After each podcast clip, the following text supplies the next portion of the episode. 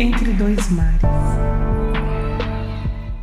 Bom dia, boa tarde, boa noite. Navegar é preciso seguir a gente nas redes sociais também. Arroba Entre Dois Mares Podcast no Instagram, Entre Dois Mares Podcast no Facebook, no Telegram Entre Dois Mares Podcast, basta buscar. Isso não significa que a gente vai responder. e caso você queira, envie o um e-mail a entredoismares@gmail.com. Dá essa moral pra gente, vai lá, ativa o sininho também no Spotify ou no seu player favorito. Olá, navegantes! Hoje a gente tem uma convidada gata. Não se deixe enganar pelo sotaque português. Ela é mineira, ela tem uma história de imigração. É, assim, quase baby imigrante, filha de brasileiros, ela nasceu no Brasil, foi tipo, veio bebezinha pra cá, vive entre esses dois mares, então, né? E eu acho que talvez a, a maior lembrança dela hoje em dia seja do país que a acolheu, que é Portugal. E ela é artista, tatuadora, ela vai trilhando o caminho dela dentro e fora de Portugal, navegantes. Seja bem-vinda, Elisa Rezende! Meu sonho realizado. Esse é o meu momento. De Oeiras para o mundo. De Oeiras para o mundo. Cambuí para o mundo. É isso, é isso. Então, é... estamos aqui. Elisa, Elisa, que é minha amiga, né? Não conheceu a Tâmara enquanto o Tâmara esteve em territórios portugueses, porém, não foi convidada também, provavelmente. Aquelas que já criam conflito. Lisa, Depois quando a gente conversa em off sobre quando, isso. Quando eu estive em terras portuguesas, eu estava com dois, duas crianças, então eu não sei se era o melhor momento de me conhecer. Por isso eu não vou ficar chateada, tá? É, tá, então Sim. era assim, porque ia, ser, ia conhecer um combo, uma parte de mim, que é legal, é legal. É. Mas é legal durante meia hora. Depois de, depois de 45 minutos você já tá falando, então tá, tchau, beijinho. pra partir. Obrigada, Tâmara. E aí já sai batendo na porta e falou, que pena. Obrigada, meninas, pelo convite, viu? Fiquei muito honrada, muito feliz de estar aqui. Obrigada, Obrigada a você. É, hoje, navegantes, né, depois do nosso anúncio da partida da Bruna.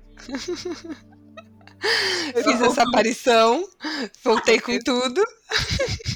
Vocês foram surpreendidos por esse mistério em pessoa que, de repente, quando eu estava lendo aqui a pauta, ela apareceu e leu antes de mim. É isso que acontece foi, nesse podcast. A gente não tem autoridade. Mas vamos lá, Elisa, vamos começar a falar sobre você. Quem é Elisa? Explica para mim quem é Elisa. E olha, eu fico muito impressionada com o sotaque português. Mas vou falar uma coisa, e a Bruna sabe disso, e talvez quem ouça é, já tenha me ouvido falar português de Portugal, mas eu não tenho como falar com brasileiros é, e ter um sotaque português pleno. Eu sempre vou mudar. Eu sempre vou falar meio brasileirado. Mas é porque, mas é porque eu tô acostumada com as duas coisas, mas para quem não não tá acostumado com o sotaque português, é como se você falasse igual português nativo. Sério? Não sei se você sabe disso, mas sim. Mas, mas, mas, mas os portugueses, talvez, eles notam que eu faço uma diferenciação com, quando eu falo com brasileiros. Não, sim, eu noto, eu noto, mas é porque eu convivo, já eu moro aqui há muito tempo, entendeu? Mas, por exemplo, a Tâmara que não, ela deve achar que você fala como um nativo normal. É tipo, é. não, eu acho que não é como um nativo normal, porque os portugueses eles têm um sotaque, um acento muito mais fechado, né? E é se nota muito mais. Mas é. assim, eu acho fofo. Sim. Eu gosto, sabe? Eu acho, ai, que bonitinho. Aí, de repente, solta ela xingando todas as palavras em português do Brasil com sotaque português. Eu falo, nossa, que bonitinho. Cara, essa, essa é a minha vida, sabias? Eu, eu cresci assim, eu, eu saía daqui de Portugal porque é isso, né? Tu perguntaste quem é a Elisa. A Elisa nasceu em Cambuí, Minas Gerais, que é uma cidadezinha lá de do interior, perto de São Paulo, uma hora e meia de São Paulo.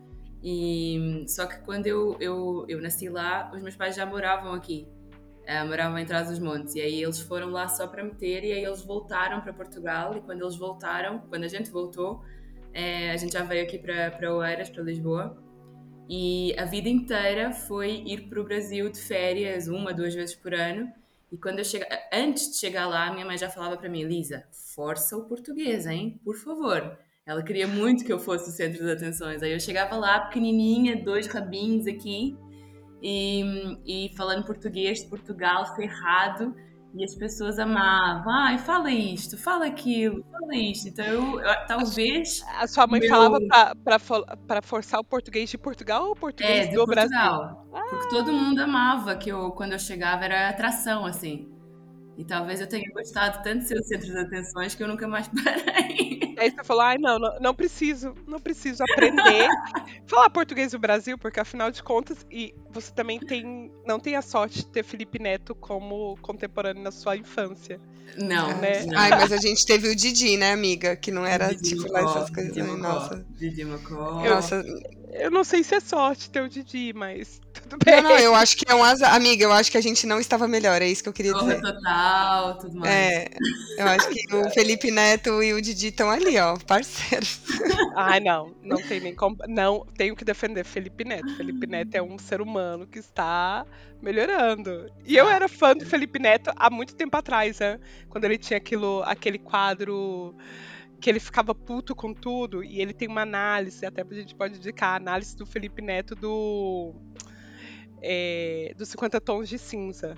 Nossa. Procura. Ai, amiga, eu não sei se eu tô com esse Procurem. tempo, mas eu vou um Procurem. dia, um dia É eu muito vou. um dia- engraçado. É porque é, não tem sentido. Não faz sentido. Tá, Quero vamos os lá. vídeos dele depois. Vou depois vocês.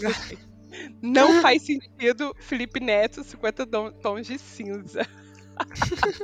Por que a gente tá falando do Felipe Neto? Não ah, sei. porque os irmãos Neto são acusados em Portugal de é, Sim, doutrinar as crianças portuguesas. sim, sim. de fazer sim, com sim. que elas não falem com o sotaque, né? Com o acento português, e É. sim com, a- com o sotaque Hoje em brasileiro. dia tem muito isso, né? Dos portugueses, crianças portuguesas assistirem muita coisa brasileira, principalmente no YouTube.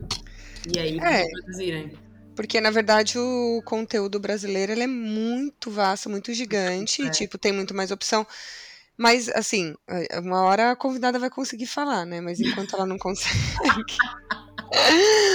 Só, uma, só um adendo, tipo, o Felipe, meu sobrinho, é que ele é adolescente e tal, ele, ele, ele diz que na escola dele, eh, falar com sotaque eh, brasileiro misturado, que é assim, eh, explicando, aqui não é português BR, português PT, é brasileiro é o nosso português e português é o português português. E aí ele fala que é, é cool, você é considerado cool e moderno quando você fala brasileirado. Hum, Então é meio. Eu acho que tem uma, um incômodo dos pais e tudo mais. Que é uma coisa meio do tipo quando a gente tá numa fase adolescente que fala muita gíria, uhum. ou que a gente tem um jeito muito próprio de falar, e não sei o que, incomoda muitos pais, porque pais são cringes, né? Então é normal. Mas é pra isso, né? Eu adoro. Ela se meteu com todo mundo. Ela falou do Felipe Neto, ela falou do Tibocó, e agora ela tá se metendo com os pais cringe. O que mais. Bruna? Não, mas eu sou cringe demais, amiga. Eu sou orgulhosa, cringe. É, é mesmo. Mas Eu sou. Elisa, agora a gente volta pra Elisa. Elisa, Sim. agora, Elisa, depois que a gente quase explicou quem é você, você se explica. Eu, tô, eu tô no, fiquei no meio, né? Aí eu falei que eu vim pra cá e, e aí eu morei aqui desde então, em Oeiras. É, só que sempre, é engraçado, é, e eu acho que vem muito ao caso do, do tema da- do próprio podcast, eu, eu nunca me senti em casa, eu nunca soube o que era casa, eu nunca tive essa sensação de ter uma casa. Então eu estava aqui, eu sabia que aqui era sempre o lugar que eu tinha morado desde que eu nasci, né? Mas eu não me sentia pertencente. E aí eu ia para o Brasil e eu sentia que era maravilhoso e eu me identificava muito, mas ao mesmo tempo eu não sentia que, né, eu nunca tinha morado lá, nunca morei lá. Então eu ficava nessa luta, quem sou eu? E eu acho que essa fase da adolescência, né, é muito importante essa essa descoberta, né, da identidade e tudo mais. Aí eu ficava me perguntando quem sou eu e eu acho que por isso é, eu desenvolvi muito uma vontade de sair de, de Portugal e de meio que criar asas, porque eu não sentia que eu também pertencia a lugar nenhum, né? Que eu tinha um pouso. E aí eu comecei a sair, eu fui de, fui de Erasmus para a Finlândia, fui morar para a Inglaterra, em Londres, fui para a Austrália, então fiquei sempre nesse movimento de entra, sai, entra, sai, entra, sai. Nesse, nunca, nunca cheguei a morar no Brasil mesmo, uh, mas sempre, sempre em contato, porque a família toda continua lá. E, e nisso eu. É para contar tudo? Assim, tudo? Tudo, tudo. eu. Aí entra a arte, né? Que assim, a arte sempre fez parte da minha vida. Hoje eu olho para trás e eu vejo isso. É, eu sempre fui muito ligada com palavras, eu sempre gostei muito de escrever, eu sempre é, gostei muito de comunicar, de conversar. Eu, o meu pai, eu lembro do meu pai comprar uma uma câmera daquelas antigas de filmar e eu ficava fazendo reportagens, entrevistava todo mundo e queria aparecer na frente da câmera e tudo mais. E hum, aí eu fiz teatro por três anos, então assim, a arte, e eu desenhava, eu pegava as figuras e, e desenhava no olho, assim, copiava e tal. Então assim, a arte sempre esteve muito presente na minha vida. E em algum momento, como acontece com muita gente, né, como aconteceu com muitos de nós, a gente, eu fui, fui convencida de que, não, que a arte não era para mim, que não era para todo mundo, que é só para quem é, é, muito talentoso e muito genial. E aí, em algum momento, eu meio que me desiludi e tive que escolher um outro caminho. E aí, eu escolhi a publicidade. E eu vejo hoje, olhando para trás, que foi muito porque o que, que pode ser mais próximo da arte que não seja a arte na primeira pessoa, assim. E aí me fascinava muito ficar dentro de um de uma a ideia, né, de ficar dentro de uma agência, vendo aquela confusão toda e como é que se criam as, as publicidades e tudo mais. E aí foi aí que eu cheguei, assim, fui para para publicidade e, e não eu trabalhava como account, então eu era a pessoa do contato, né, entre o, a equipa e o, e o, o cliente, cliente, né? Não nada. O meu trabalho era zero criativo, assim, no sentido de. Né, tinha equipa criativa, a gente dava uns, uns pitacos e tal, mas não era do meu trabalho, assim. E aí eu sentia muita frustração por não estar naquela criação na primeira pessoa, mas ao mesmo tempo aquilo me salvava porque de alguma forma eu ainda estava perto. Entendi. E, e aí foi quando a minha mãe faleceu em 2017 que eu falei assim: ah, posso falar eh, palavrão aqui nesse podcast, né? Pode, pode. A gente, vai, a, gente vai, a gente vai falar, a gente vai colocar para menores de 18 anos. Não, mentira. É... Foda-se é um palavrão bonitinho, principalmente Ai, falado muito, nossa, com, é com esse, né? Com esse sotaque português. É tipo, foda-se. Eu lancei um foda-se, um foda-se pro, pro, pra tudo, assim. Larguei o trabalho e fui fazer um mochilão na Ásia por quatro meses. E aí, nesse mochilão, que eu levei um bloquinho de notas despretensiosamente, sem qualquer objetivo, e aí que eu comecei a rabiscar umas coisas e a coisa meio que veio florescendo de novo. Veio para a flor da pele, assim. E aí, pronto, aí eu me descobri na arte. Então, você Não. foi. É, você já vinha desse mundo, né? Você já desde pequena tinha esses anseios e como todos os pais que tentam ajudar, eu não sei se pai, né? Eu tô falando pai, mas pode ser pai, tia, Sim. ou amigos, escolas, professoras, né? Esse mundo que é tão hostil, por mais cheio de boas intenções, né? E eu entendo como mãe, eu entendo, porque tenho filhos e eu sempre falo pra ele, por favor, artistas não. Alguém precisa uhum. pagar a residência da mamãe. É foda. É mas, foda. mas, por outro lado, é isso, né? Talvez talvez você tenha o que, que o pai do Dali falou pro Dali, né? Ou, ou o que, que o pai. O que, que é ser um, um artista genial, um grande uhum. artista.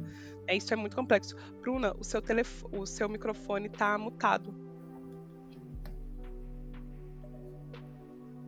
Não. Ok. Ah, ok. Ah, mutou, né?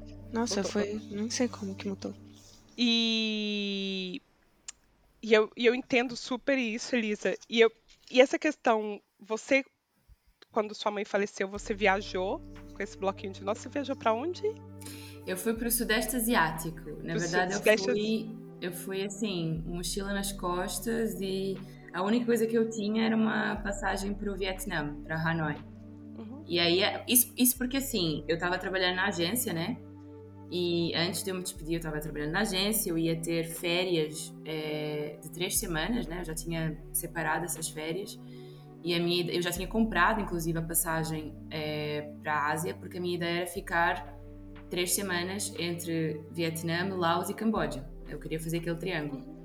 E, e aí, quando eu decidi me despedir, eu falei assim: ah, tudo bem, eu vou, né? Se eu tiver vontade, eu volto depois de três semanas, e se eu não tiver vontade, eu simplesmente fico. E aí eu fui e fiquei por quatro meses. Quase ficou por um ano, né? É. E, e, você acha que na, é, na sua arte incide mais é, a cultura portuguesa ou mais a brasileira ou nenhuma? Porque afinal de contas você é mais, eu, eu te vejo mais como uma pessoa muito mais do mundo, uhum. principalmente quando você me fala, olha, eu sou muito portuguesa para ser brasileira e muito brasileira para ser portuguesa. Cara, né? totalmente assim. Eu, eu sinto muito uma coisa para ser a outra, é verdade. É, eu acho que apesar da minha vida ser muito em Portugal, né? É, eu nunca morei no Brasil, como eu falei apesar de sempre manter contato, sempre para o Brasil, toda a família, né? toda, toda a vivência aqui em Portugal acabou por ser muito próxima do Brasil, porque os, os, meu pai e minha mãe brasileiros, então toda a cultura dentro de casa era muito brasileira, né? as comidas, as músicas, a televisão, tudo. E os amigos dos meus pais, a, a própria língua e tudo mais.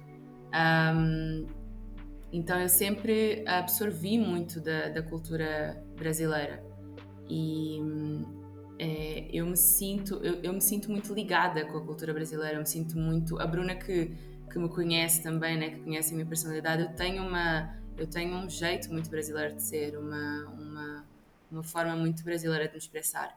E aí eu não sei se é porque eu já tenho a atenção muito virada para o Brasil mas eu também acho que é porque o Brasil tem uma, uma expressão artística muito muito intensa né tem muita referência no Brasil então eu sempre fiquei muito atenta na própria na, na cultura de, de, arte, de comunicação que o Brasil uh, tem, que exporta, que, né, que consegue chegar a outros lugares. Então muitos artistas que eu sigo, que eu admiro, são brasileiros. Tem muitos artistas, obviamente, aqui em Portugal que, que, que eu conheço e que eu uh, absorvo e tudo mais, mas eu acho que me admira muito a forma como o Brasil faz arte. É muito é muito, e acho que é, é, talvez por pela própria história do Brasil, né, é muito de resistência, né? É uma arte muito necessária, é muito resistência, é muito luta, né? Então é uma arte muito verdadeira, muito crua. Eu eu curto, acompanho muito. E eu acho também que tem uma questão que a migração brasileira em Portugal, toda vez que eu vou, é, em Portugal, eu sinto que, por exemplo, brasileiros na Espanha, né, eles aprendem espanhol segue com a cultura brasileira, mas mais ou menos vai tendo aquela mistura. E quando uhum. são brasileiros que estão há muito tempo aqui, eles meio que se não se espanholizam, mas né, come mais comida daqui, é, vive mais no contexto daqui, se tem filhos ou se não tem filhos, ou se convive com pessoas daqui, isso também depende da pessoa, né? Mas no geral a pessoa ela absorve mais a cultura, não porque é, o país está aberto ou está preparado para né, fazer esse. É, para receber né, esse imigrante, mas porque porque sim, né? Porque por uma questão de língua e de tudo, né? Do que você encontra para comer, isso e aquilo. E quando eu vou em Portugal, eu sinto que eu estou no Brasil. É. é. né? Porque é, Bruna, você tá mutado. Você tá mutada. Eu acho que o programa não tá, não, tem, tem é, ruído. Agora tava. Eu acho é, que tem é. ruído, assim, ele... Ah, ok, ok. Porque ele tem o lance de auto-editar, né? Sim. É. Não, depois eu falo, termina, pode terminar. Então, eu acho que essa. Quando, toda vez que eu vou no, em Portugal, eu não achei. A única coisa que eu não achei foi pamonha. Melhor em Portugal. Eu achei na rua da minha casa. Beijos. Ai. Preciso comprar, mas estava meio cara. Em breve, em breve vem aí. Pamonha.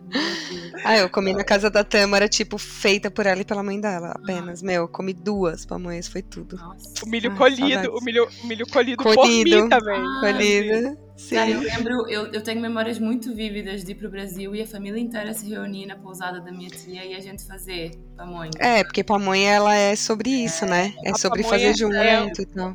Olha, passando lá e no fim do dia todo mundo comendo pamonha doce e salgada, que delícia. Pois é, é olha bom. só, é isso que eu falo pra minha filha, toda, é, todo ano, já tem três anos, que no verão eu vou pra casa da minha mãe passar uma semana e nessa semana eu vou colher o milho. Aí eu chego lá, a gente prepara o milho e aí eu falo para minha filha: olha, esse ano seu papel é tirar o cabelo do milho. Uhum. Aí, o ano passado, né? Agora, esse ano, você tem que tirar a palha, mas tirar de uma maneira que não vai machucar a palha pra gente fazer pamonha. E eu falo pra ela, pamonha, a cada ano você vai fazer uma coisa nova. Uhum, é isso, né? Você vai evoluindo tipo fábrica, né? Um dia você é, aperta o tipo parafuso, outro dia você. É mais ou menos isso. É, tipo, o, do que você tava falando, realmente, assim, a, o que eu vejo aqui, porque eu tenho muitos amigos brasileiros, mas também tenho amigos de outras partes do mundo e agora um pouco de amigos portugueses. Mas os amigos portugueses eu acho que tem a ver um pouco com os portugueses serem muito fechados, não para brasileiros, mas portugueses são fechados para culturas de fora, no geral. Uhum. Quase todos os amigos que eu tenho de outros países não têm amigos portugueses, por exemplo. Inclusive o meu colega aqui de casa e tipo não tem, assim, os meus os, o meu prédio aqui o pessoal se conhece, os dois apartamentos de baixo, ninguém tem amigo português. E eu vejo que não é uma questão de. É só uma questão de que não a, a, acontece a abertura, né? Mas eu sinto que, assim, os brasileiros que estão aqui, eu não sei se é porque tem essa coisa muito forte da. Da, ah, do descobrimento, né, entre muitas aspas, dessa coisa do, da colonização, uhum. mas existe uma, uma coisa, uma mágoa, sabe, muito grande, e existe uma, uma bolha mesmo de se fechar e de do tipo, eu conheço brasileiros aqui que é todo fim de semana é no samba, é o maracatu, é isso, aquilo, outro, estão muito fechados e não gostam de português e não gostam de, de Portugal e não gostam de nada. Mas para mim é muito complicado porque eu realmente não consigo compreender por que, que eles estão aqui. É. Porque assim, não é um país que você faz dinheiro, não é para dizer assim do tipo, por exemplo, eu já morei nos Estados Unidos, eu entendia o brasileiro lá não gostar do americano. Mas você tá lá fazendo grana pra caralho, entendeu? Comprando seu terreno lá no seu país e fazendo sua vida e da sua família. Aqui não. Aqui você não faz dinheiro, você faz dinheiro para viver, normal, né? Você vive. É... Não é um lugar que te dá uma, uma estrutura firme para te manter aqui, falar assim, não, estou preso aqui do tipo Londres. Ah, trabalho pra caramba, só chove, é frio, mas assim, estou aqui preso nessa, nessa estabilidade financeira, ou nesse emprego que paga melhor, ou qualquer coisa do tipo, entendeu? Uhum. E, então, eu realmente não compreendo. Eu, eu, eu, e olha que eu convivo como brasileiro, uhum. eu ouço muitas pessoas muito insatisfeitas em morar aqui e com português e com o país, no sentido do ranço, do não gostar. Mas eu, juro para você que eu, para vocês que eu não, eu não consigo compreender a dinâmica de você morar tanto tempo num lugar e, e odiar tudo ao seu redor todos os dias e não, não simplesmente mover para um lugar que você se identifique mais. Eu não consigo compreender é, mesmo. Principalmente acho... quando você não tem família e filhos envolvidos, entendeu? É, eu acho que talvez seja uma questão de também o lugar para onde voltar tão pouco é um lugar tão bom, sabe? Mas é, se você assim, tem um, uma cidadania europeia, você pode ir para qualquer país. Então, mas por Como exemplo, às, vezes, às, vezes, a pessoa não tem, não tem dinheiro para ir para outro país, ou tem medo. Esse é o país que tá agora. Eu acho que é mais relacionado a isso, porque assim, por que, que, a, imigra... por que, que a migração principalmente em Portugal, ela subiu, ela quadriplicou nesses, no, nesses últimos anos. Hum. Porque, por causa da situação financeira e também da situação social no Brasil.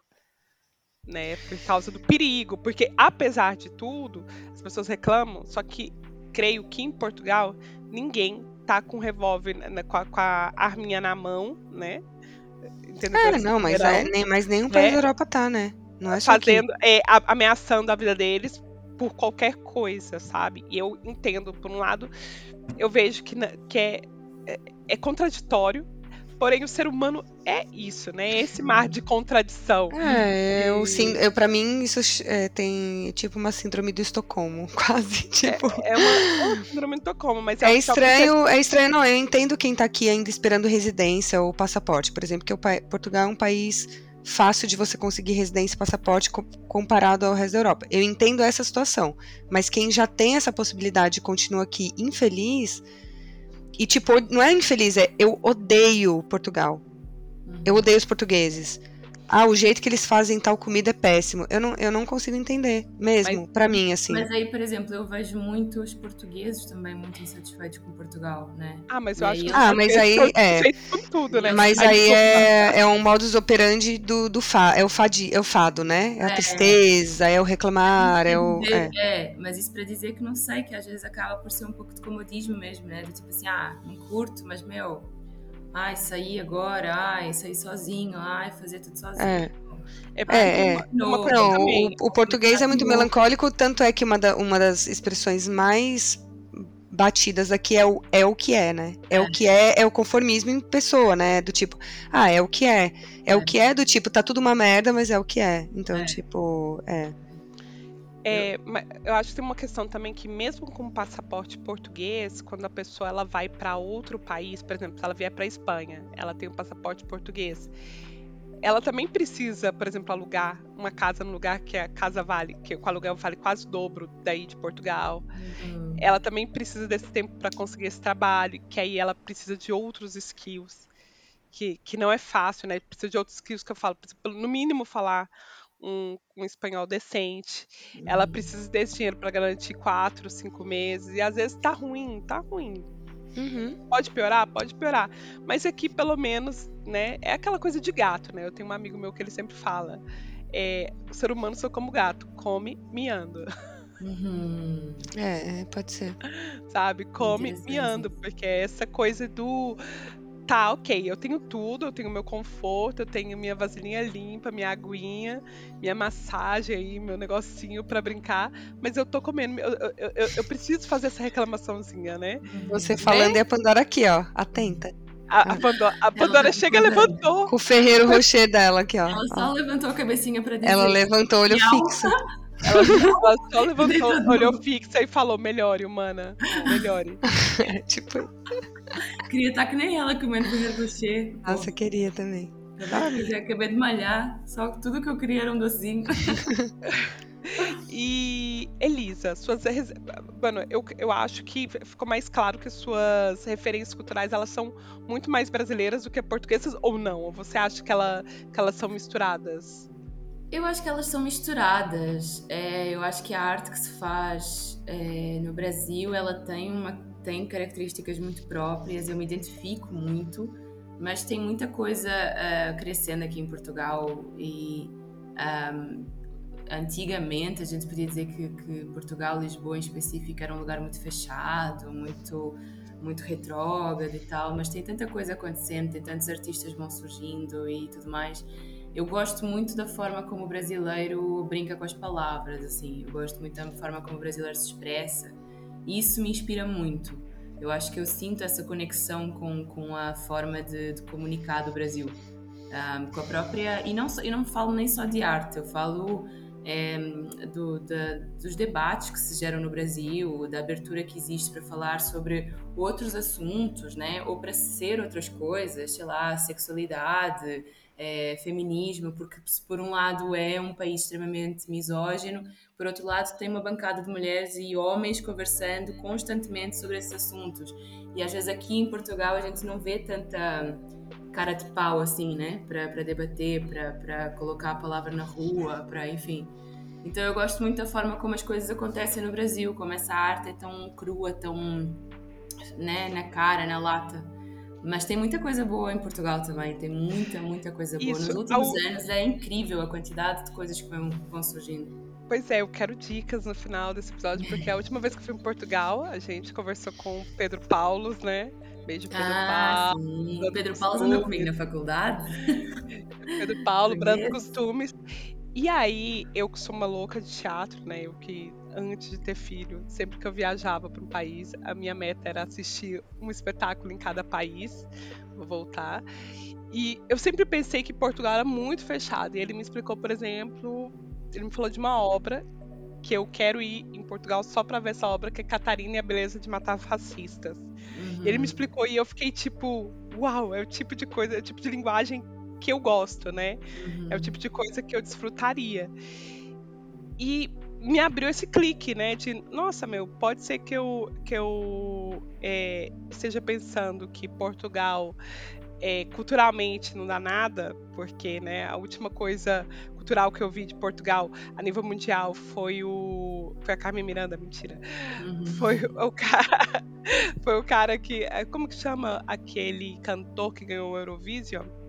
Que a gente, que a gente pensava que ele, que ele, que é ele ia morrer. Salvador Sobral, não? Salvador Sobral, Salvador é. Sobral, né? Coisas que eu gosto de Portugal, Salvador Sobral e José Saramago. Uhum. Sim, sim, que saiu, que saiu daí correndo, né? É.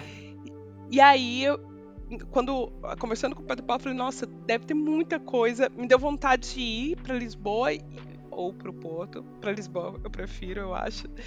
E desbravar isso, sabe? Tipo assim, é. passar um ou dois dias indo ao teatro, é, ouvindo música portuguesa que não seja fado, por uhum. favor. Eu, eu não tenho que... paciência pra fado, mas outro tipo de música, sabe? É, tipo, me deu essa vontade de, tipo assim, ir pra rua, não pra turistar, mas, tipo, pra viver algo da cultura que é, está sendo locais, criado né? agora. É. Eu acho que o português também, por ser um pouco mais fechado do que o brasileiro, não é que o português seja fechado, mas em comparação com o brasileiro, ele é mais fechado, né?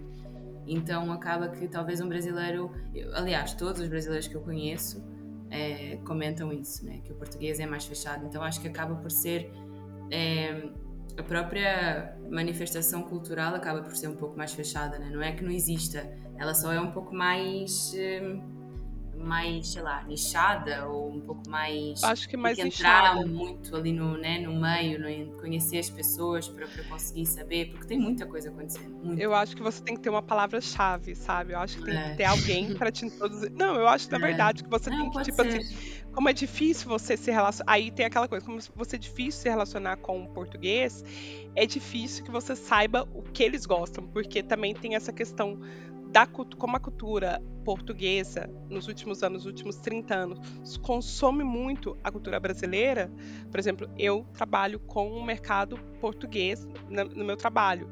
E às vezes eu falo, eu fico com medo do, dos meus clientes não entender. E eu não consigo puxar o sotaque. Eu não consigo fazer, fazer a portuguesa. E aí um dia um cliente me falou, Tâmara, calma, tranquila. Eu entendo tudo que você tá falando. Imagina que são anos vendo novela Globo, sabe? Imagina que são anos escutando todas as músicas brasileiras. Então, assim, você não vai me entender, você não vai me entender, mas eu posso escrever. Mas eu estou entendendo tudo, porque, né, eu tava tentando falar pausado, tentando pontuar muito bem aquilo, e ele tava super tranquila. Eu estou te entendendo. E eu entendo porque eu consumo muito sua cultura. E aí, tenho entrado, assim, eu tenho feito essas pazes com Portugal, tenho entrado essa vontade uhum. de conhecer, porque eu acho que é, teatro, cinema, música, a cultura, né? A cultura eu acho que ela sempre abre, ela sempre mostra o melhor de um país. Uhum. Né? Que é impossível depois de você é, não conhecer a cultura de um país, você não se apaixonar. Inclusive, isso se deve a, brado, a, a brandos costumes, né? Brado costumes abrando costumes, né? Porque eu, eu tô, tô escutando podcast deles antigo e tô falando, ah, que interessante. Já, uhum. não, já não me soa tão estranho, sabe? Uhum. Já não Sim. me soa tão. É, tão ríspida a cultura. Uhum. Já me soa mais tipo assim, nossa, eles, né? Conseguem. É, eu sinto que também tem uma coisa que é uma, uma confusão que é natural, assim, porque é o fato da língua ser muito parecida dá impre... é tipo é muito comum a gente querer impor a nós como brasileiros impor a nossa cultura de uma forma meio fluida que não aconteceria eu acho se estivesse na Alemanha por exemplo uhum. sabe eu acho que na... fica tão mais claro porque assim a placa tá em outra língua as pessoas estão falando outra língua se você chega lá sem falar alemão é tipo é uma língua do zero como se fosse fosse um bebê recém-nascido né você não vai ser entendido uhum. tem cidades da Alemanha que ninguém fala inglês direito então, tipo. Então, eu acho que. Berlim, que ninguém fala inglês. é, tipo, muitas cidades, na verdade. Porque, sei lá, existe um mito de que a Europa inteira fala inglês isso é mentira, né? Mas assim, é... e, e, também tem outra coisa. Uma coisa é o inglês que a gente aprende no Brasil para mudar para outro país e, e, achar que também fala e chega aqui e não fala, né? Esse inglês da, da, do, da, conversação e com o sotaque de cada país, porque cada país da Europa tem um sotaque diferente também e por aí vai. Mas eu sinto que tem essa confusão do o sotaque tem muito, ser muito parecido e a gente consegue impor mais a nossa cultura aqui, ser mais expansiva do, aqui do que em outros países. E eu acho que até a questão da adaptação é mais difícil também, sabe? Porque fica uma coisa quase como se a gente estivesse realmente no Brasil, mas não é, né? E é não é. As expectativas, né? Que seria, é. Né? É. Então, mas não está, amiga, porque é muito diferente. Não, não assim, está é hoje. Diferente. hoje que eu tenho amigos do tipo assim. Do lado da sua casa, você fala. Não, sim, mas por exemplo, eu trabalho majoritariamente com portugueses hoje.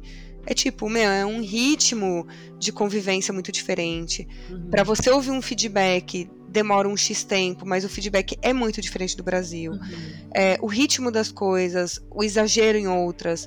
É tipo, é outro mundo, é, é do zero. Você, você tem que zerar a sua referência. Zerar. É do tipo, estou na. sei lá. Tô na Índia, num micropaíses, vou zerar minha expectativa e o que vier daqui eu vou aprender.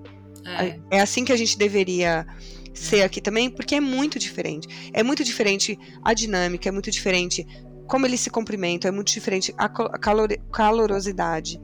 E assim, não é diferente melhor ou pior, é diferente. É diferente Só é. que a língua faz confundir que a gente tá em casa e não tá. Entendeu? Nossa, falar nisso, eu quero contar uma coisa que aconteceu comigo na última vez que eu fui, fui a Portugal. A história do guarda, Bruna. Ah, é maravilhosa essa história. Conta.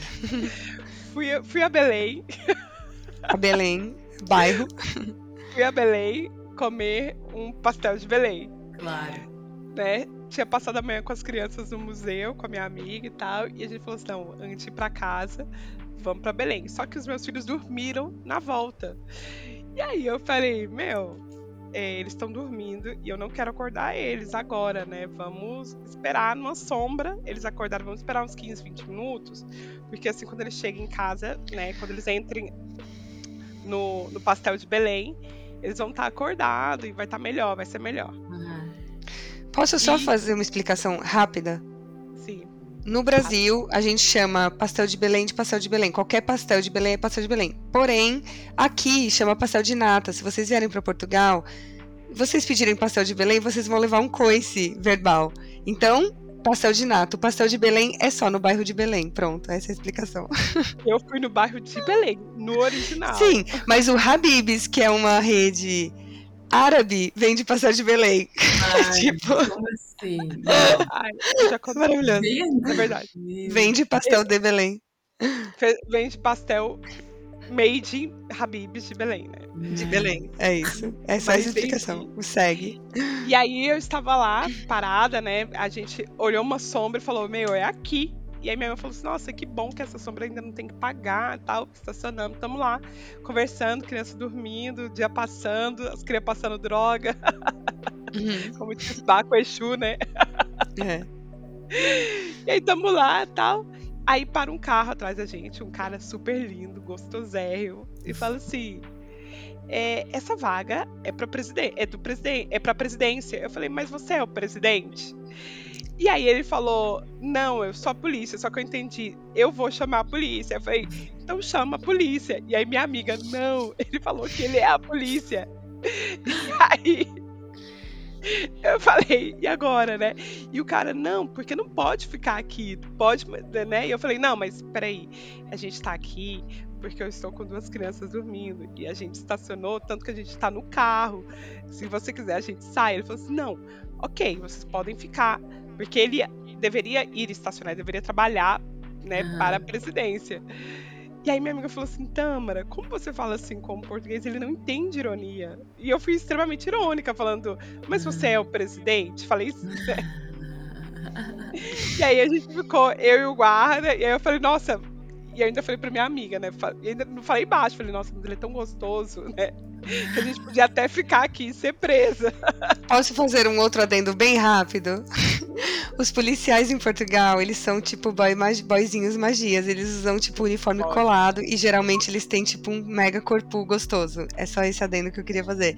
Eles são tipo gogo boys em tempo não, real. Todas as minhas amigas que vêm para Portugal, inclusive a minha irmã, Beijo, Camila. Ela, tipo, mano, ela sempre fala, eles, tipo, mano, eles são Google Boys. Eu É, nunca você tinha atentado para esse facto. Amiga, no Brasil, os policiais são tipo roupa larga, X, é um corte quadrado sem sal. E eles são tipo policiais X. Aqui eles são tipo gatos, barba na régua. Não, Assim, não é meu perfil, mas eu consigo reconhecer a gostosura, sabe? É muito gostoso. É tipo, tem uma coisa que usa um polo, né? Tipo um polo Ralph É, Não, e eles compram É. um número menor sempre. E o corte da roupa é colado. O corte da roupa é tipo slim fit, É. sabe? E esse, ele, ele era moreno, assim, com aquela barbinha cerrada. Eu tenho detalhes, tenho detalhes. Não, eu imagino Como- um polícia português ouvindo que ele, ainda por cima, gostoso. Ele É muito sim, eu, é sim. não, e eu falando pra minha amiga, mas ele é gostoso, né? Então, enfim, o cara saiu, a gente saiu também, que eu falei, não vamos correr o risco da gente ser presa, né? Estacionamos no sol com as crianças, mas aí ficou aquele embate com o guarda, né? Que não podia, mas que ele ia deixar. Tipo assim, uma expressãozinha, sabe? Aham, E eu falei, ai, que delícia, né? que Queria. gostoso. Sim. Rimos muito, ri- rimos muito.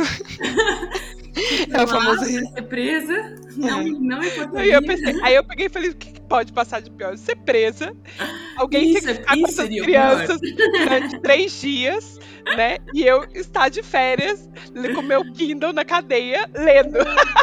Sim, É sim. É, amiga, é aquela história, né? Já temos esse meme pronto. né? Mas vamos, vo- vamos voltar pra, pra convidada, que depois a, a Elisa também, depois do- desse disso que ela tá falando, né, da descoberta da, de- desse lado artístico e tudo mais, eu presenciei um, um começo, né, dela, que foi do, da parte de artes plásticas pra tatuagem, né, e foi tipo...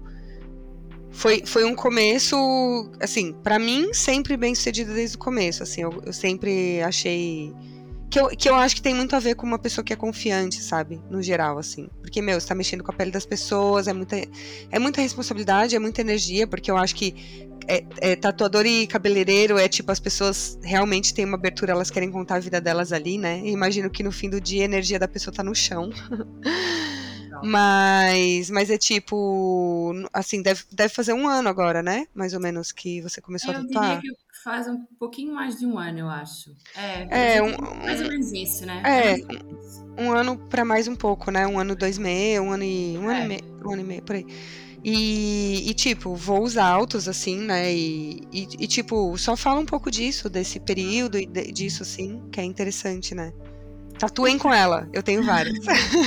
Meninas, estamos Oi, aqui. menina. Oi, meninas. Ahm, então, eu, na verdade, assim, só para fazer a ligação, depois que eu voltei, eu descobri, né, redescobri, digamos assim, a arte durante essa viagem que eu fiz pela, pela Ásia. E aí, quando eu voltei, eu, enfim, eu já estava de cabeça feita para ir para a Austrália e tudo mais, continuei fazendo arte, muito numa de hobby, sem muita, muita seriedade e tal, muito mais para prazer do que qualquer, outra, qualquer outro objetivo e tal. E quando eu voltei da Austrália para Portugal, que foi exatamente quando a pandemia começou, ahm, eu estava naquela, né? Fechada em casa e agora voltei para Portugal, o que, é que eu vou fazer? Não quero voltar para publicidade, porque enfim, já percebi que não é a minha vibe. É, gosto muito de arte, mas não dá para viver disto, enfim, muito confusa, né? E nessa época, ahm, eu, eu, assim, eu já seguia uma, uma artista muito maravilhosa, Cláudia Sarroquilho, espanhola, inclusive de Barcelona. É, depois, eu te, depois eu te passo. Cláudia Sarroquilho, ela é muito boa. E ela tá anunciou, eu já seguia ela, que ela, ela, ela anunciou que ia fazer uma, ia dar umas mentorias de três meses durante a pandemia. E aí eu pensei, é isso, não estou fazendo nada aqui em casa, acabei de chegar, estou sem perspectiva. Qual o nome dela? Cláudia Sarroquilho. Cláudia Então, o, o, o sobrenome é S-A-H-U Q-U-I dois L's O. Ah, Depois a gente coloca lá também na- É. nas referências e tal, né? E aí, durante esse período que eu passei com ela e outras meninas, todas espanholas, eu fui então meio que me tornando séria na, na, na arte, né? olhando para a arte como algo, uma via possível. E, e nessa fase eu já tinha esse interesse pela tatuagem, mas pura e simplesmente porque eu sou toda tatuada e eu gosto de tatuagem. E eu tenho uma grande amiga que foi quem me, mais me tatuou e a gente sempre trocava ideias sobre tatuagem. Então eu pensei, bom, se eu gosto de arte, né, é importante também diversificar as formas de arte, até por uma perspectiva de financeira mesmo. Um, eu até questionei a Cláudia, faria sentido? Ela falou, claro, faz, vai, se joga. E aí durante essa fase da, a gente ainda estava em pandemia, eu comprei eu, na louca, comprei um, uma máquina na Amazon. Assim, eu ia falar beijos Amazon, que foi a empresa é, que mais lucrou na pandemia. É, totalmente. Nossa, super. Totalmente sem qualquer base, estrutura, nem nada. E aí eu comprei essa máquina. Um, e aí eu perguntei para essa minha amiga, tá, o que, que eu faço com isto agora? Ela falou, vai no talho, compra couro de, de porco e corato, né, que chama, e, e começa e vai experimentando aí, vai experimentando em banana, vai experimentando aí. E aí eu fui fazendo isso, né, muito na brincadeira. Vai experimentando nas amigas. Não, ainda não, ainda não. Sempre assim, só no corato, só na banana. E aí, só que assim, muito a medo também, né? Porque essa, essa coisa que a Bruna falou é uma responsabilidade muito grande e às vezes a gente parece muito segura e muito determinada, mas a gente é só uma menininha por dentro. Não, e às vezes tem uma coisa que eu acho que é o principal, que é a, a, fotografia tem um pouco esse lugar, dependendo do tipo de foto que você faz, que é, cara, às vezes uma tatuagem tá contando uma história de vida da pessoa. Uhum. Às vezes ela acabou de sair de um câncer e ela, aquele é o registro. Uhum. Às vezes ela acabou de sair de um, uma separação, ela tá se casando, ou ela acabou de ter um filho e o registro é a tatuagem. É. A foto tem muito esse peso é. também, né? É. Eu, eu por exemplo, eu tatuo muito meus filhos. Eu tatuo muitas pessoas que eu amo no meu corpo. É, então, é, é muita energia que você tá pondo numa é. coisa que tem um responsável ali por trás, né? Um, é, é muita, é muita. É, a gente é um transmissor mesmo, é um canal para uma. Tem muita gente que, que, é, que usa a tatuagem mesmo como uma, uma forma de simbolismo, uma forma de eternizar determinados momentos, pessoas. E, e é muita responsabilidade mesmo. Né? Uh, até do ponto de vista, do ponto de vista higiênico, né, sanitário, uh, tem toda uma questão de uh, evitar contaminações e ser responsável também nesse lugar e tal. E aí, enfim, eu estava com muito medo, estava adiando essa decisão de, ok, tá, agora eu tenho que passar, em algum momento eu tenho que passar da banana para a pessoa, né? E, e aí. Excelente, de algum momento tem que passar. em algum momento a gente tem que fazer o upgrade. E, e aí foi isso. Aí eu, eu falei, não, é agora. Aí eu anunciei no, no Instagram uh, que eu ia começar a tatuar amigos, né? Uh, falei com alguns amigos e eu nunca esperei que tivesse tanta adesão, tanto interesse. E eu acho que isso se deve ao facto de eu já estar, estar fazendo arte antes, né? Então as pessoas já tinham contato com a minha arte, já gostavam. E aí eu tive muita gente querendo vir, obviamente que era muito mais barato, então isso também chamava as pessoas. E aí eu comecei a tatuar amigos, uh, incluindo Bruna Bunioto, né, que confiou em mim, tatuou comigo na, nesta exata mesa que eu estou sentada. Não, inclusive a minha tatuagem preferida hoje em dia. Ah. É a minha preferida mesmo. E a preferida e várias pessoas já falaram para mim que a preferida dessas pessoas é a sua, é que é Paulo. tipo, é, é, que é do SP, que é. é. Muito, muito. Eu também curti muito. E aí foi isso. E aí de, de então, um, assim, eu vejo a tatuagem como um, é, um lugar da arte. Não é uh, o meu único foco. Eu não quero que seja o meu único foco. Eu sou muito feliz pintando quadros, pintando objetos 3D, fazendo ilustração digital. Eu, sou, eu não me sinto uh, confortável num só lugar da arte e, e, e, fico muito feliz de não ter só um lugar na arte. Acho, eu, acho você bom não se sente essa, limitada, essa, né? Quantos anos sair você um pouco tem? dessa coisa de que a gente tem que ter um, uma área de, né, de especialização e que a gente só pode ser coisa boa num, numa só coisa. Agora, a arte tem esse lugar comercial e a arte permite, a verdade é esta, a arte permite dinheiro rápido e bom, né? E eu acho que isso é muito importante nos dias de hoje, ainda mais para um artista, porque a arte, viver da arte é foda, né? Sejamos uhum. sinceros. Você é, fala, a tatuagem permite, não a arte. Ah, A tatuagem. Eu falei, eu falei arte. Não, é a tatuagem. É, a tatuagem. Permite. É. ah, é, permite. É depois um dinheiro, é um dinheiro que gira mais rápido, né? Tipo. É, e tem essa coisa também de disso que tu falaste, Bruna, de, de se colocar em contato com as pessoas, né? Porque acho que é muito fácil o artista como eu sou e tenho sido quieto em casa, no estúdio, fazendo arte, telas, ilustração digital, sem esse contato com o público, né? Por mais que a gente tenha o feedback através das né, Instagram, site e tudo mais, que as pessoas gostam ou não gostam, gostam mais disto ou gostam mais daquilo, essa coisa de conversar, de, de- de receber esse, esse feedback diretamente da fonte é muito importante também. E, e eu, e lá está, eu sou da comunicação, né? eu gosto de comunicar, então eu gosto desse contato. Por outro lado, existe essa drenagem de energia, sim. Né? Às vezes o carisma fica lá no talo, porque pessoas esgotam pessoas, né? não tem como. Verdade. É é, verdade. é um trabalho que não é só a exigência do momento, a responsabilidade, a seriedade da coisa, mas também o lidar com o outro, né?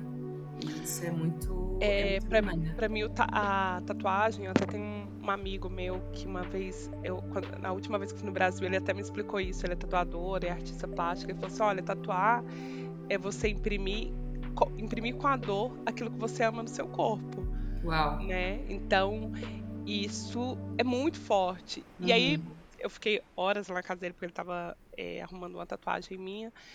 E ele me, me explicando, né, sobre todo esse conceito da tatuagem, como é, é, as pessoas usavam as primeiras tatuagens, ela- elas eram ritualísticas Uhum. e que elas não deixam de ser ritualísticas agora, né? Por mais Sim. que você não tenha fé, não seja referente a uma fé em algo, você tatua algo no seu corpo que é imprimir aquele momento, é um ritual Sim. seu de passagem, é um ritual é, não só de passagem, é um ritual também às vezes de congelamento do tempo Uhum. né? Tipo, amigas que fazem tatuagens iguais. Beijos às minhas amigas de infância que fizeram tatuagem e brigaram. Ah, sempre, né? É, acontece também, acho que. Mas ainda assim, né? Ainda assim é um Não, mas é, mas, mas sabe o que, que eu é acho eu falo. também? É que é. Ah, fala, fala. Mas é o que eu falo pra elas. é, Essa tatuagem, ela, ela fala tanto que foi. Tanto que a nossa amizade é boa. Tá? Por mais que a gente, vocês briguem, porque, né? Eu tô no meio dessa briga, eu não briguei com ninguém, eu fico só ouvindo de todos os lados. Eu falo pra elas, gente, essa tatuagem de fé que vocês fizeram, que eu fui obrigada a fazer porque eu sou amiga de infância de vocês, é, fala sobre o amor, sabe? Que a gente sente e sobre essa fé mesmo, que é, tá ok, a gente tá, vocês estão brigadas agora, mas daqui a algum tempo vocês vão voltar, porque isso é pra sempre. Por mais que a gente Não, apague. e algumas coisas são a fase, a- aquela fase, aquele momento era amor e, e ciclos se encerram também, é isso, né? Mas tipo. Bem, se encerra e tudo bem, É, né? é. Também. é. Né, dona Bruna? Sim, mas eu, eu, eu aqui me tirei do podcast. Não, mas eu tava, eu tava lembrando que eu trabalhei no, no Boom lá no festival. Sabe aquela tatuagem de marinheiro que é um braço que tem vários nomes de mulheres e riscados e aí tem o último da pessoa? Por último, eu vi uma mulher com essa tatuagem real. Eu amo. E o mais louco, se ela estiver nos ouvindo, beijos. Essa mulher, ela me segue no Instagram e ela é artista e tal. E um dia ela me chamou pra fazer uma collab, mas assim, dentre todas as demandas e coisas da vida, a gente ficou do tipo, vamos marcar e nunca mais falamos e tal. E eu tava, imagina, no meio de milhares de pessoas. E, sei lá, um dia ela falou, você é a Bruna, né? E eu olhei logo pra tatuagem, então eu falei, caralho, existe a tatuagem real, sabe? Tipo, alguém realmente fez essa tatuagem. E ela falou, você é a, que faz o lambe-lambe, não sei o que, eu sou a fulana que, Famosa. que uma vez é, era pra gente ter feito uma collab, não sei o que. Foi muito louco, foi um combo de loucura, né? Porque foi a tatuagem Aham. que eu achava que era uma coisa mais mística, né? E, e essa coisa do você ser encontrado de repente no, no meio de um monte de gente por uma pessoa que já te viu, mas que você nunca viu ela pessoalmente. E que ao mesmo tempo ela vê a sua vida e parece que ela te conhece, né? Maravilhoso. É verdade. É, verdade. doido. Várias camadas. Mas É enfim. É. É, por exemplo, a minha primeira tatuagem que eu fiz foi uma tatuagem com o nome da minha mãe. E ela rodeia a, obviamente, o mais clichê do mundo, né? O primeiro amor. É, da minha mãe e a iniciais de todas as pessoas da minha família. Até as que eu não conversava. Não todas as pessoas da minha família, mas, por exemplo, meu pai, meus irmãos por parte de pai que eu não converso. Eles estavam, eles estavam, eles estão estrategicamente no lugar que toca eles no meu pé, né, no meu tornozelo, nas, nas minhas costas. E é isso, eu tatuei aquilo que me rodeava, né? A minha vida. Né? Por outro E lado, tem- também, É, eu tatuei e tem- eu tatuei os meus filhos no meu ombro, sabe? Aham. Visível. E tem- hoje em dia tem muito. é, tem o, o- o típico, né? Que é a pessoa que vai tatuar uma- um, um desenho que, que significa, que tem, que lembra alguém, que lembra né, um momento, um- enfim. Ah, mas também tem muito, eu tenho visto muito isso, inclusive ontem eu tatuei assim, a coisa do, do espontâneo mesmo, né? Tipo, ah, a gente está aqui passeando e tal, bora fazer uma tatuagem juntos? Bora. Ou, ah, vou fazer. é, eu, eu própria, né? Estive nos Estados Unidos há pouco tempo e eu fui fazer uma tatuagem, entrei no, no estúdio, vi um desenho de um artista que já faleceu que eu gostava muito, falei, não, vou tatuar. E aí essa coisa do. Ainda assim é significado, né? Não precisa ser uma coisa Sim, propriamente claro. pensada, lembrada a alguém, mas essa coisa do momento. Quantas vezes a gente já não. A Bruna já jantou aqui em casa e a gente está no meio de copos e conversas e tudo mais, e fala, bora tatuar, bora tatuar. E aí saem coisas completamente Abre, abre a maquininha, né? alheia, né?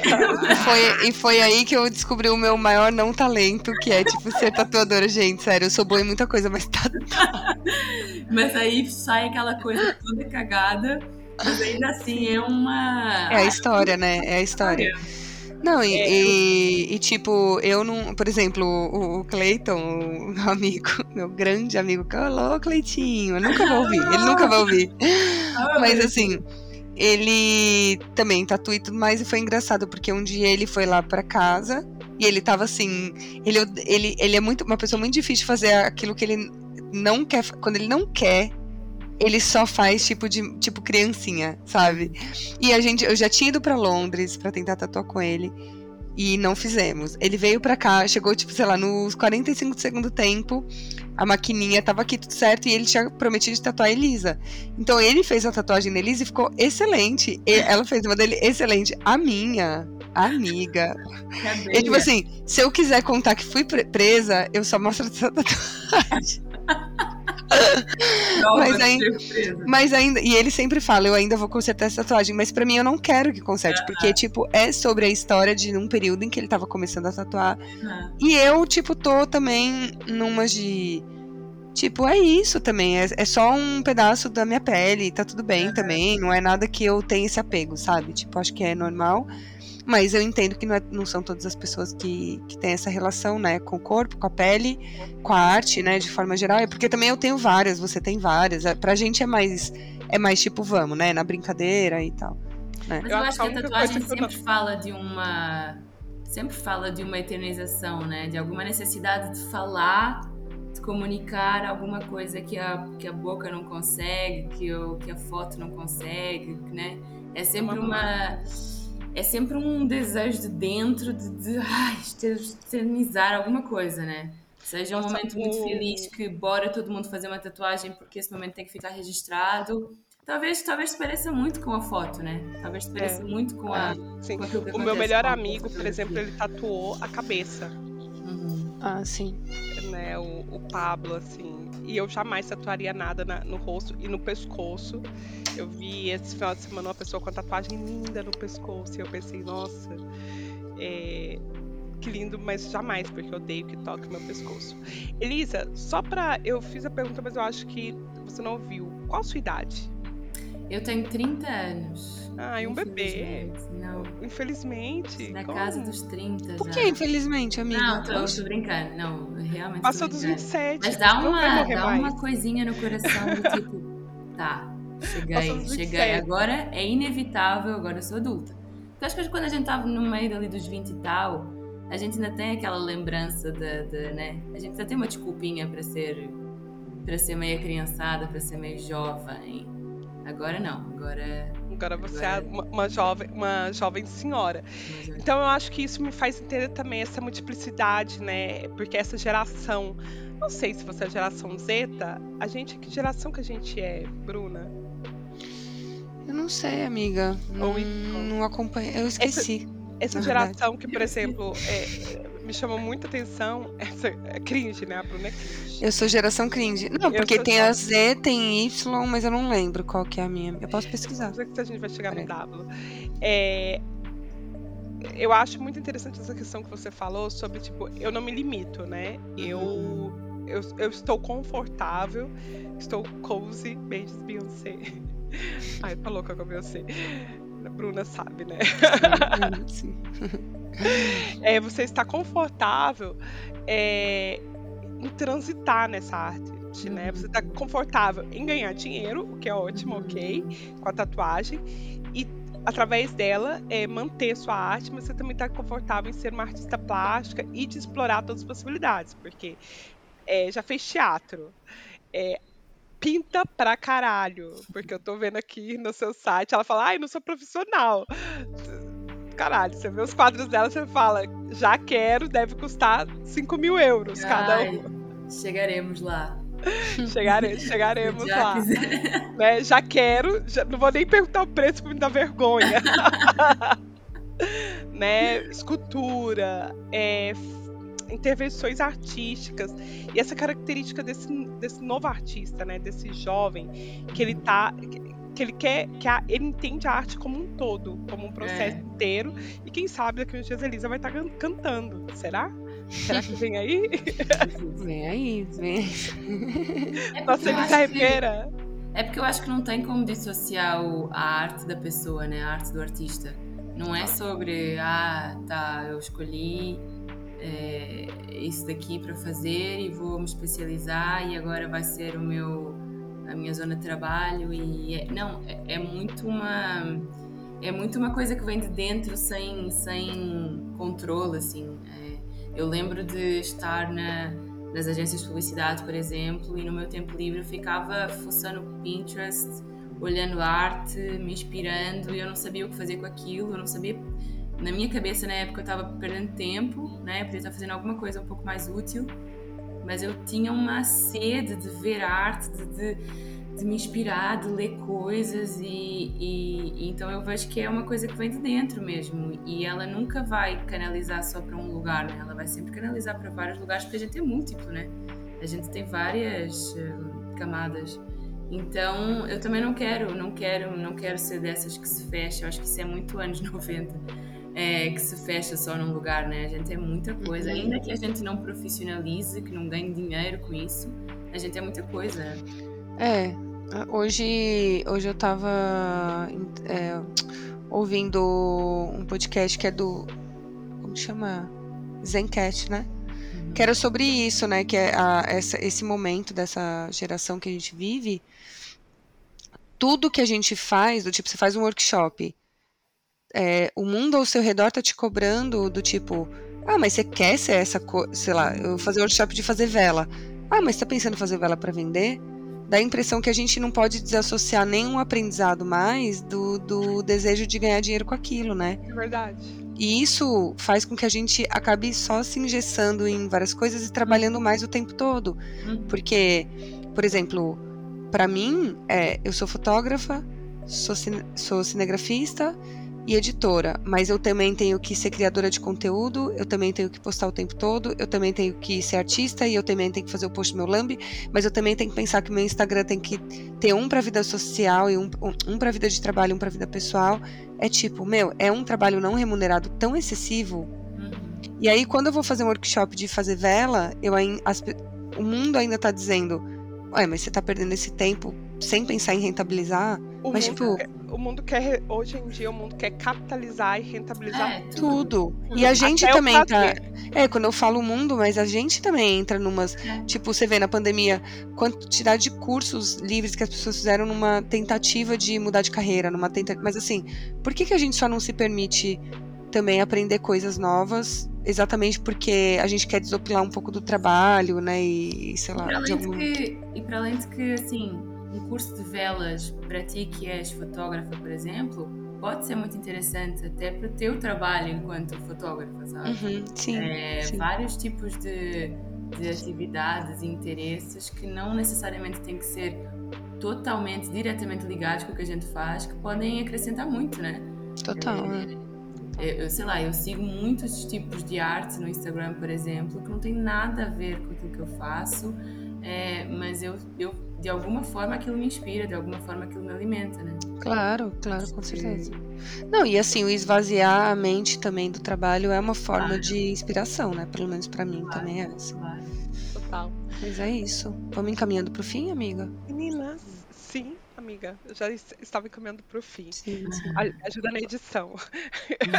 agora que agora é você fim. que faz, lute.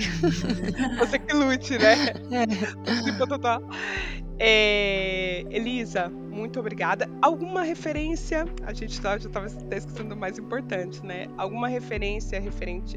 Pode ser o que você quiser pode ser o que você achar melhor. Eu, a referência conversando com você, é, que ficou bem forte, marcado para mim, é a música Estrangeiro, Estrangeiro, de, da Maria Gadu, que eu amo. Ah, eu amo ela. Nossa, que eu amo ela. Engraçado tu trazeres ela porque eu não conheço essa música, eu vou ouvir já.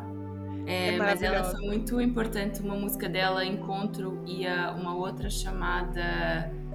Ai, não vou lembrar agora, mas depois eu, eu mando para vocês e vocês escrevem no, no, na, na, descrição, é, que foi muito importante nessa época que a minha mãe faleceu. Então ela sempre me acompanha muito nesses momentos. Gosto muito dela. Muito dela. Ai, depois, depois, se você ouvir estrangeiro, vamos desligar aqui. Você vai ouvir estrangeiro. Vou, amanhã. Vou, vou, e você vai ver que é, que, que é sobre isso. Assim, é uma música que fala sobre esse não lugar.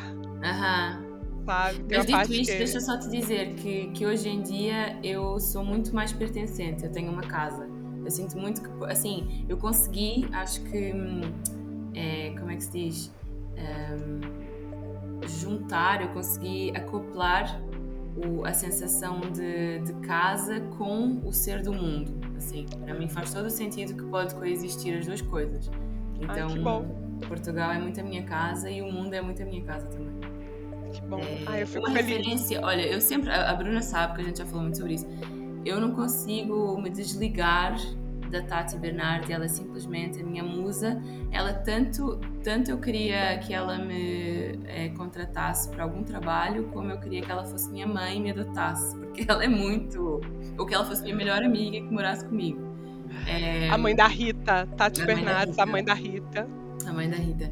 E ela, o podcast dela que é maravilhoso e que eu já ouvi todos os episódios porque eu Qual já dela? todos os episódios o, o três calcinha vezes. larga? Né? O calcinha larga também é maravilhoso, que ela faz com a Camila e com a, com a Helen, mas é o, o inconsciente coletivo. coletivo. Inconsciente coletivo. É muito maravilhoso porque. Hum, porque é psicanálise, né? E eu sou apaixonadíssima por psicanálise e, enfim, é, é vida. Aquilo é vida. Ai, perfeito. Tati, Tati Bernardes, maravilhosa, que enquanto os outros dormem, ela trabalha. É. Ela sonha, ela sonha escrevendo. Beijos, Tati. É, beijos, Tati. E Bruna, alguma referência? Ai, gente, eu não tô assistindo nada, eu tô ficando burra, não consigo ler, tô, tá difícil. A vida pós-Covid não dá fácil, né? A vida pós-Covid. Gente, pós esse sério. corte maravilhoso. Ai, isso de cabelo Cara, mas posso falar? Num mundo em que, que pedem tanto, tanta opinião, pitaco por tudo e que a gente acompanha Verdade. tudo. Às vezes tudo que a gente quer é sentar no sofá e ver uma Emily in Paris em paz, é, né? É isso. É. Eu, eu, eu vou acabar aqui e vou ver o Felipe Neto no é 50 Tons. É isso. Oh, você vai morrer de rir. Não, Felipe porque Neto. assim, gente, eu começo a ver filme, eu, eu, eu, eu não sei, 10 da noite, me dá um sono. Eu começo a ver filme é 15 minutos. O meu Chromecast, do, eu tenho um projetor na sala. O nome do Chromecast é Mimir TV. É porque assim, é pra dormir. Uai, bota logo no Baby TV, que é aquela imagens que parece que a gente colocou um ácido e tá tudo certo. É isso, tipo, não, não dá, não dá, não estou conseguindo. Agora, ler, tô precisando? Tô precisando ler mais. É uma, é uma meta. E já, já estamos no meio do ano, mas vai acontecer. Vai acontecer. Mas assim, o que eu colocaria de. Porque eu tava, eu tava ouvindo hoje mesmo, deixa eu buscar aqui direitinho o nome. Que é desses Zencast que fazia, nossa, muito tempo que eu não via eles. É, que é do da, da B9, né? E, e eu acho interessante, peraí, deixa eu só achar o nome do negócio. Então, olha, enquanto tu achas aí, deixa eu só dar mais uma dica então. Que uhum. eu estava ouvindo isso ontem, claro. um podcast também, da é, Elisama e da. Deixa eu ver aqui também. Elisama e do Tiago Queiroz, eu acho. e com entrevistando a psicanalista Ana Sui sobre o novo livro dela a gente mira na, no amor e acerta na solidão que eu quero muito ler ah eu tô super afim de ler também. Tô super afim de ler também. Ela é, ela, ela é muito perfeita no que ela fala. É a, gente mira, a gente mira no amor e e acerta na solidão. Elisa é de, o podcast chama Vai Passar é da Elisama Santos e do Tiago Queiroz e nesse episódio eles entrevistam é e nesse episódio eles entrevistam a Ana Sui, psicanalista maravilhosa. Ah, legal. Que, que, delícia, que delícia. Bem, eu de, de referência realmente só tenho estrangeiro. É, estou lendo várias coisas, mas eu acho que não. Estou lendo sobre disciplina positiva. Adoro. Como não, como não matar seus filhos. nos, primeiros, nos primeiros 10 anos de vida ou nos primeiros 25. Porque aí você descobre que o cérebro humano ele só está maduro a partir dos 25 anos. Nossa. Dura, né, amiga? Só os filho, filho dura, né, amiga? É, eu falei, what? Mas olha, o, o Tamara, esse podcast do Vai Passar deles é, pelo que eu entendi, porque eu só vi esse episódio ainda, mas pelo que entendi, ele é muito virado para a parentalidade. Então dá uma olhada. Ah, vou olhar, vou olhar. Eu já ouvi alguns, é sobre também saúde, é, saúde mental. Uhum. E eu amo o Thiago. Ele é extremamente. Ele, ele faz vários podcasts. E aí, e aí gay é dele. Uhum. Thiago e, e aí ele gay, alguma coisa de. ele já participou, acho, do milkshake chamado Wanda, ou será ah, que. Ah, ele é tipo bancada fixa lá, né? Assim, quase. É, eu acho que ele é tipo Chico Felite, né? É, eles são, tanto é que na edição de aniversário agora ele, os dois estavam, né? Em dois momentos separados, é. mas assim. É. O que eu ia falar. Elite. Ai, que nossa, meu sonho. Ser adoro. amiga dele. Ele sim, eu queria ser amiga muito, assim. Adoro, adoro o, os mamilos. O Chico Felite. Ah, ele é muito maravilhoso. Ele é maravilhoso. Nossa, Tudo que ele bota a mão vira ouro, é incrível. Aqui é. o podcast da Casa Abandonada tá. É tudo. Tá maravilhoso, mas eu acho que o mais gosto dele é da Neko Odara. Inclusive, eu fico falando ele para isso insistentemente no Instagram e ele só coloca risos. Não, é além do meme, para mim é o preferido que eu trabalho, assim. Mas o que eu ia falar é do Braincast, na verdade, não é Zencast, porque tem o Zencast também, mas é o Braincast. É o último episódio, que a gente não sabe quando vai sair esse, mas é o Anti-Work Anti Quiet Quitting é, Keating, acho que é assim que fala. A geração Z não quer trabalhar. É, é um pouco sobre isso, né? Essa coisa de carreira e de do ritmo das coisas, da gente estar tá numa geração em que a gente não é uma coisa só. Mas em contrapartida, é o tomar cuidado com isso para a gente não viver do tipo, estou num restaurante, tenho que criar conteúdo para quem, sabe? Estou viajando, tenho que criar conteúdo, não posso só viajar, só relaxar e ficar off porque a gente sente que até no nosso lazer a gente está ali trabalhando para alguém, né? É, dando review no Google e por aí vai. É mais Elisa, ou menos. o seu, o seu microfone agora tá mutado. Desmutar. Elisa, o seu seu microfone tá mutado. Do lado do seu nome aqui à esquerda. Isso, isso. Agora já Não, está. eu só tava falando que, que isso é muito real, principalmente para quem trabalha com redes sociais como a gente, né? depende uhum. disso e quem, e quem tem que é, manter relevante o tempo todo, porque senão acabou. É horrível, é horrível.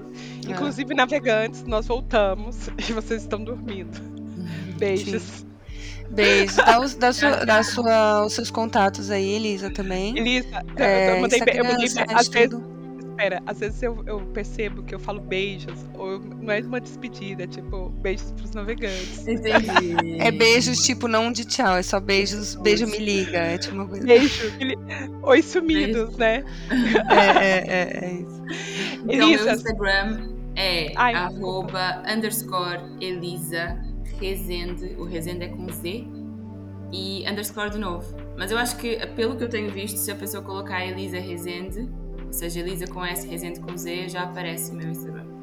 Uhum. E tem alguma outra forma de contato? Você tá no Telegram? Olha, não tô no Telegram, tem o site que é elisaresende.com e, cara, tem o meu WhatsApp, me liga, né? Eu não vou tá lá. Come to Portugal, come to Portugal.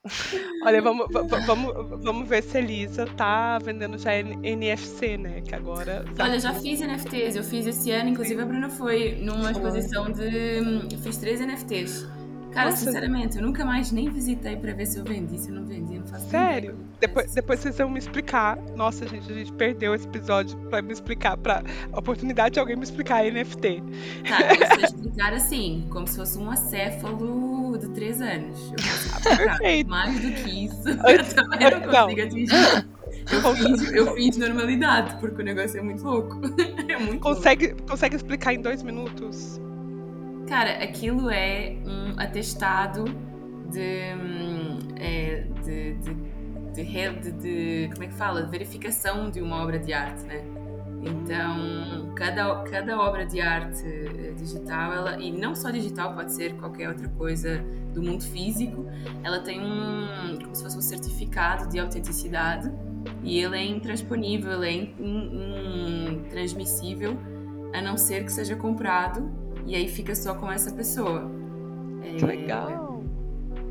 E, e aí tem todo um, assim, na rede tem todo um recorde, né, um, um report assim de todas as, as transações que foram feitas ahm, com esse com esse NFT. Então assim, se eu vendo para ti, aquilo fica registado.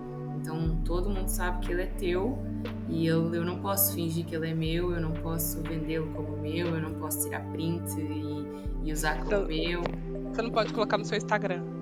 Não, eu não, não, não é meu, não me pertence, assim. E, cara, mais do que isso, eu não consigo explicar, não. Eu, eu, eu acho Mas, que foi, assim, melhor, é uma um ótima explicação. Ele tá muito, não, e ele tá muito ligado à, à coisa da- das criptomoedas, né? E de todo esse mundo que está crescendo cada vez mais e que é, tem existido cada vez mais investimento e tudo mais. Então, ahm, acaba por ser isso, eu acho. Bruna, não sei se tu quer dizer. É isso, mas a gente acha que pode falar disso em outra coisa, porque, É, né? sim, totalmente. porque É, eu acho que é vasto, é vasto, é Eu camadas. É, total, muito, muito mesmo. É isso. Muito obrigada, Elisa. Beijo. Obrigada, beijo, Elisa. beijo. Obrigada. Obrigada, excelente, rendeu demais. Obrigada, Vai, navegantes. Um Beijos, navegantes. Bruna, se despeça ou você vai ficar no mistério? Eu vou me despedir, lógico. Beijos navegantes, nos vemos em breve nessa cortina de É. Isso é, de a repente. tóxica, a estóxica, ela volta quando ela quer. Ex-tóxica. Fala oi sumida. Ai, Sabe, Deus. aque- sabe aquele seu ex que não te deixa? É. Sabe aquele É. seu ex Deixa seguir que você- vida. Que você tem seguir. aquela boa relação e que ele sempre passa na porta com aquele. Gatilho. Passa com aquele. Aí eu vou falar, como que a gente. que que a gente- aquele pit dog? aquela pamonha, assim, tipo, ai, nossa, eu tava comendo aquele pit dog com abacaxi. Meia-noite, né? porta. Nunca é horário decente. Sempre é meia-noite. O que, que tá fazendo? Manda um, manda um delivery e fala assim: ai, o seu endereço ainda estava salvo no meu aplicativo. Engano. Sabe? Olha, Enfim. isso. Outra referência, Rico da Laçã, quer meter, mas não quer manter. Dessa vez Ô, ela é amiga, time. ô, amiga. Tô sendo julgada errado. Beijos. Vocês Beijo. gostam do amor bandido, por isso que vocês ainda estão aqui, só safadas. Tchau, Beijo, caralho. Este capítulo não precisa terminar aqui. Ele continua nas nossas redes sociais. Entre Dois Mares Podcast no, no Instagram, Entre Dois Mares Podcast no Facebook e no Telegram. Caso você queira passar uma mensagem, basta buscar Entre Dois Mares Podcast. E se você quiser também pode enviar um e-mail para o entredoismares@gmail.com. A gente está esperando a sua notificação